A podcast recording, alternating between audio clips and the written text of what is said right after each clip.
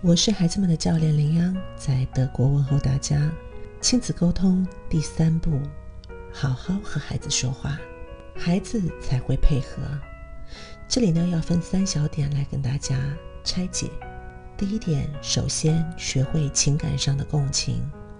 在我的训练里，几乎每个家长都和我探讨过一个问题，就是为什么我说了那么多次，他一次都不听呢？通常这里我都会反问家长。那你都是怎么说的？这点至关重要。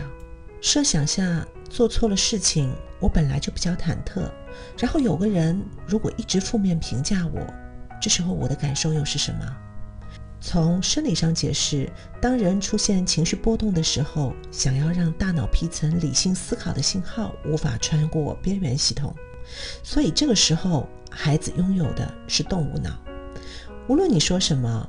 大脑是无法逻辑思考的，加上被言语攻击的话，就会把注意力全部放在自我防卫和反击上，而且我的感受是遭到否认的，从而变得更加难过。但是如果家长这时候不评价，而是冷静地描述我自己看到的和我自己的感受，因为孩子通常与父母之间就有着亲密的联系，所以他们更容易理解这种感觉。孩子本质没有问题，只是他当下的行为失当。比如我过去的一个学生，他是老师的重点关注对象，在学校的行为失当，控制不好自己的行为，影响旁边的同学学习。像这种时候呢，先别忙着质问，而是先让孩子说说今天在学校发生的事情。譬如妈妈可以说：“妈妈听说了今天你在学校的表现，我感到很难过。我猜你也不喜欢这种感觉吧？”最近是有发生什么事情吗？你愿意跟我聊聊吗？让孩子感受到你是明白在乎他的感受，有人懂他很重要。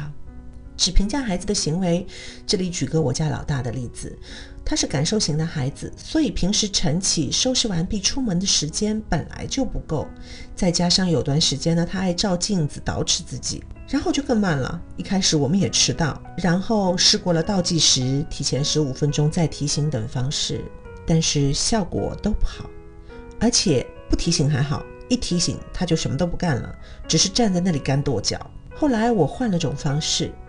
我说：“我看到你已经洗漱完毕，就差扎头发和穿好衣服，然后就可以出门了。我知道打扮的时候被催促，感觉很不好。你需要帮忙的话，请告诉我。到点我们要准时出门。现在姐姐不仅能收拾完自己，还能帮忙监督妹妹。她觉得我是最懂她的人。我想分享的是，真的让孩子感受到你不是表面上的敷衍，而是你真的明白在乎他的感受。”其次，第二点是和孩子一起共同解决问题。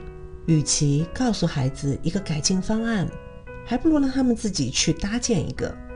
父母可以和孩子们一起集思广益所有的解决方法，并联系到下一步行动的改变，把它变成家庭共同参与事件。为了让孩子有积极性呢，并最终达到不错的效果，需要家长注意的是。不评价，对于孩子提出的任何解决方法都先记录下来。这个时候，如果孩子说一条，你就评价甚至反驳一条，那这天就聊不下去了。哪怕孩子的解决方法里有，譬如不去上学了，换个班级，把弟弟妹妹送给别人等等。写完解决方法后，再和孩子共同参与进来，商量下一步行动。这时候，你可以和孩子讨论啊，刚刚写下来的方法里有哪些是比较好的，哪些不适合的就可以划掉。如果全程家长能做到不评价，给到孩子足够的尊重和理解，最后往往都是能和孩子达成共识的。这个做法还有一个好处，就是教会孩子在碰到问题的时候如何去解决这个问题。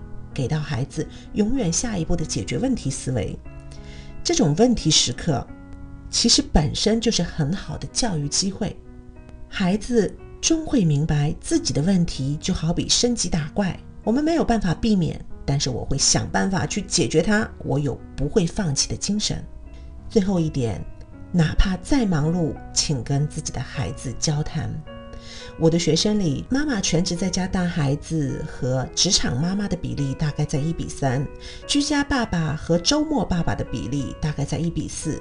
当然，这个数据是根据我的客户资料所做的统计。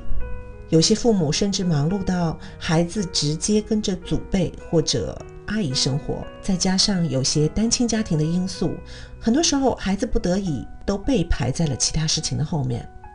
甚至有时候，可能我们会想，等我忙完了这阵子以后再说。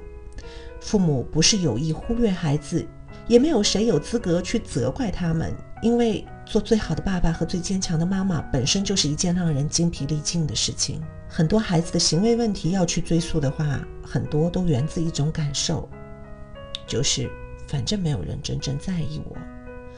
让自己的孩子被看到，让他们有机会去诉说和讨论此刻正在影响他们的一切。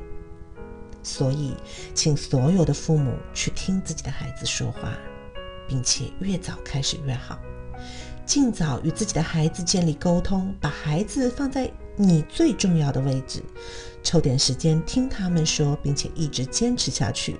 如果无法当面沟通的，也请寻求网络或者电话的替代方式进行。如果喜欢我的分享，欢迎点赞转发，谢谢你的宝贵时间。